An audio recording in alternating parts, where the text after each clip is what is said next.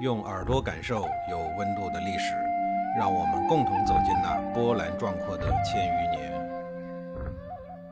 上一集里，我讲述了周礼对中国文化的影响，在这一集里，我再讲一点中国文化里有关周人鬼神世界的故事。周公的周礼深深地影响了中国长达几千年，直到今天。毫不夸张地说，周朝从崛起到兴盛。到平稳，到衰落，到关门，摇摇晃晃的坚持了八百多年，就靠这个礼乐制度。在科技不发达、不昌明的时候，古人是怎么来解释自然的呢？比如刮风下雨，比如日月星辰，再比如地震、海啸等等，无非就两个方面：一个是神和鬼，二是信仰。早在夏朝、商朝的时候，人们信奉的是鬼神。人们在做事儿之前呢，都往往会先占卜一下，确定一下吉与凶。您比如出兵打仗要占卜，结婚要占卜，甚至出门走亲访友也要看看黄历。那个时候，人们对世界的认知充满着原始的敬畏与愚昧。商朝成立的时候就传说天命玄鸟降而生商，也就是说商人是鸟变的。在举国对鬼神崇敬的社会环境下，负责祭祀和占卜的巫师神婆们权力极大，甚至还可以操纵国君的废立。这和古代西方教皇可以废立国王有相似之处，区别是西方叫教皇，我们这儿叫巫师，叫神婆。早先的周人，他们信仰呢也是围绕老天爷和祖先这两个角色，另外还有一个角色就是神。周人的这个神和基督教里那个三位一体的神，也就是圣父、圣子、圣灵，那不是一回事儿；和佛教里的神仙也不是一回事儿。与孔子、柏拉图同一时代诞生的另一个人类巨星释迦牟尼所创立的佛教，这个时候还没有来到中国。周人认为呀，山有山神，土有土神，谷有谷神，甚至连做饭的灶台都有灶王爷，叫灶神。这些神都是人和鬼的结合体，当然啊，这个人鬼结合体里，人的那一部分一般都是王室的人，比如农神机器就是周王室的祖先。咱们在第一集里首先介绍的就是他。周人对老天爷和各路神都很敬拜，他们认为不同职责的神升天以后呢，就在老天爷的身边，但有时候也会礼贤下士来到人间，来到人间干嘛呀？保佑子孙辈，或者惩罚不孝子孙。如果发生了地震，就认为是人作孽得罪了土地，老天爷派土地神到人间来惩罚人民。如果这一年丰收了，就认为是谷神在保佑自己。他们一方面相信神，一方面又怀疑神，因此啊，在祭拜的时候，有时候热心，有时候冷漠，属于信仰很不虔诚的那一类。生活中有了困难就拜一拜。没困难了就放一放。从阶级层面来看，只有天子和诸侯国君这两类人有资格和老天爷对话，把祭祀老天爷的典礼叫交祀。您比如像求雨、求国泰民安等等这些大事都是由天子和诸侯国君去找老天爷协商办理的。而在民间主持日常工作的和老百姓打交道的，就都是一些个普通的神。比如灶神、门神什么的，与老百姓日常生活最为相关的，恐怕就是一日三餐都接触的灶神了吧？灶神是谁变的呀？有人说他是炎帝，就是咱们炎黄子孙的老祖宗；还有人说灶神就是黄帝，也就是炎黄子孙的另外一个老祖宗。总之呢，不是炎就是黄，就是这俩人不出其二。甭管是谁变的，其背景都雄厚的要命。灶神的主要职责就是到民间来主管人间的一日三餐饮食制作，另外呢还负责监察人间的罪恶，掌握一家的祸福。这么看来呀，灶神就有点类似纪委的角色了，既负责管理一日三餐，还负责管理人间的罪恶。那这灶神的重要性就不言而喻了。不知道是担心人民忘了这位神，还是想着从孩童时代就教育大家记住他。聪明智慧的中国人还把有关灶神的事儿编进了儿歌，小孩小孩你别馋，过了腊八就是年儿。腊八一过，用不了多少天，就是腊月二十三，就是小年了，也就是祭祀灶神的日子。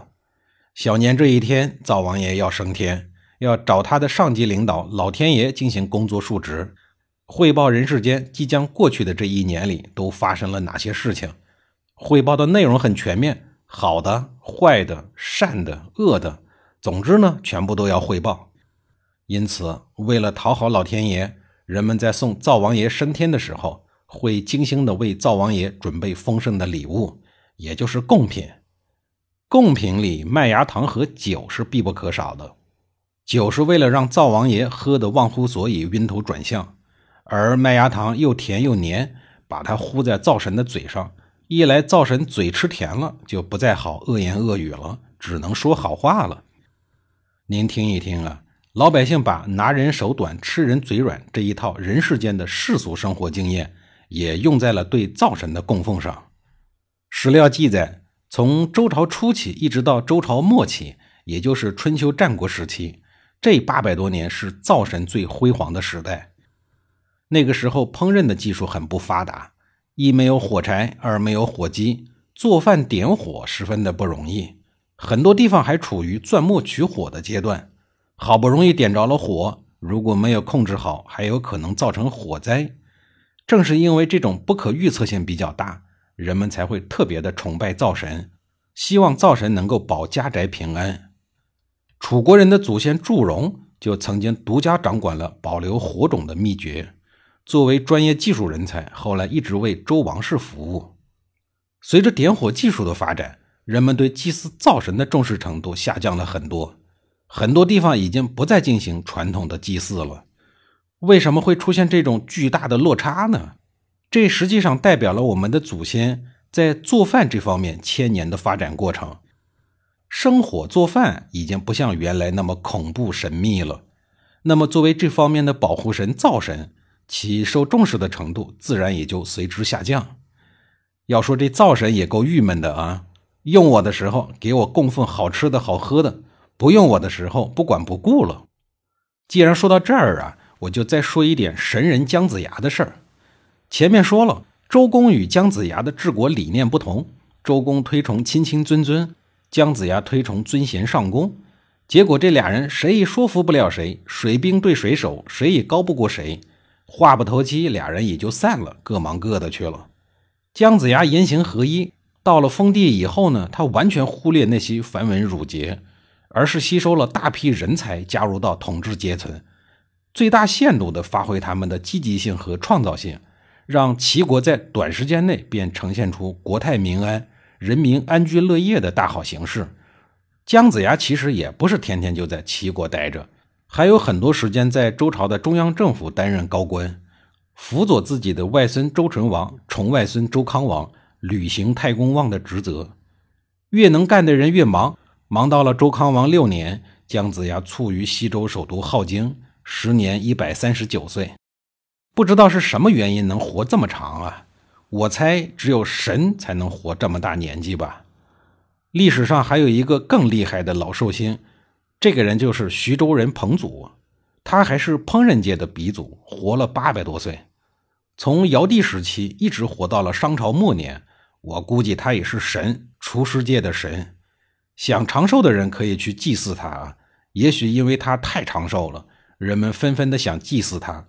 他的墓地及衣冠冢也弄得祖国四面八方到处都是，江苏徐州、浙江临安、河南鄢陵、陕西宜君、四川彭山、山东临清等等。姜子牙一生坎坷多磨而又轰轰烈烈，神秘莫测。纵观姜子牙一生的建树，无论从军事、政治。经济思想等方面都有着卓越的贡献，其中尤以军事最为耀眼。除了这些成就，他还被动地客串了一把文学事业。姜子牙去世两千多年以后，又为我国明朝的文学事业做了一把贡献，并影响至今。姜子牙担任了《封神演义》里的男一号。